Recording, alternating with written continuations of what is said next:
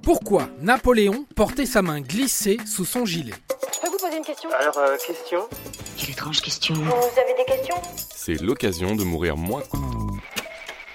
Alors, avant de commencer, je ne vous apprends rien en vous disant qu'il n'y a pas de photos et encore moins de vidéos prenant sur le vif Napoléon. On imagine Napoléon à travers les peintures réalisées de lui. Et sur les portraits, il portait toujours la main ainsi. N'oublie pas ce que je t'ai dit, la main légère et l'esprit clair. Mais nul ne dit qu'à domicile, quand il matait le Netflix de l'époque, il avait la main dans le gilet. Alors pourquoi est-il représenté ainsi? Pourquoi posait-il ainsi? Il y a une légende urbaine, une vision complotiste et des théories plus plausibles, mais pas avérées.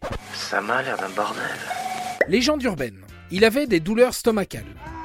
Donnez cette explication à un historien et vous vous faites défoncer direct. C'est une légende. D'ailleurs, je vous offrirai une deuxième légende en exclu à la fin de cet épisode.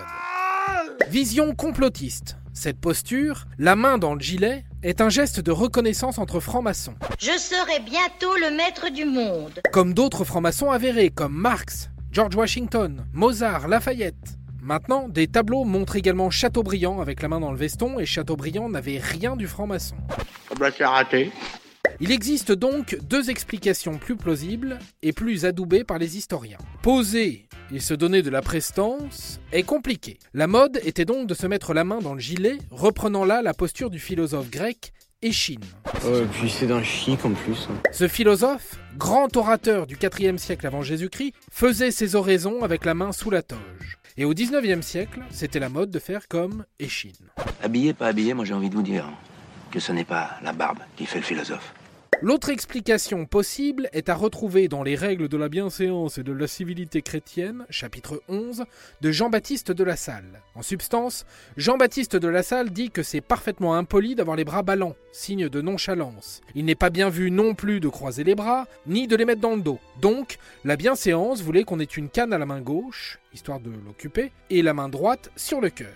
Tu fais un amalgame entre la coquetterie et la classe. Expliquer comment la bienséance en est venue à nous faire poser pour des selfies la bouche en cul de poule est bien au-delà de mes capacités. Désolé. Et vous avez posé pour la photographie? Enfin, je vous avais promis une dernière idée reçue sur Napoléon pour la fin. Selon vous, Napoléon était-il petit ou grand? Petit. Très petit. Bon, il n'était pas grand, mais il n'était pas spécialement petit non plus. Il mesurait, selon les sources, 1m68 ou 1m69. À l'époque où la moyenne était à 1m65. Il était donc plus grand que la moyenne. Mais pourquoi pense-t-on que Napoléon était petit? Petit 1 parce qu'il était trapu. Et surtout parce qu'il était entouré de gardes aux mensurations de colosses. Donc comparé à ses camarades, il semblait plus petit. Surtout quand ses camarades colosses étaient chapeautés.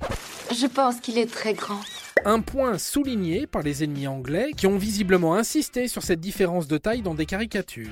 De la caricature à la légende, il n'y a qu'un pas, et tout le monde pense maintenant que Napoléon était petit. Alors d'abord, je ne suis pas ton petit coco. Je suis le petit coco de personne. Est-ce que j'ai une tête de petit coco?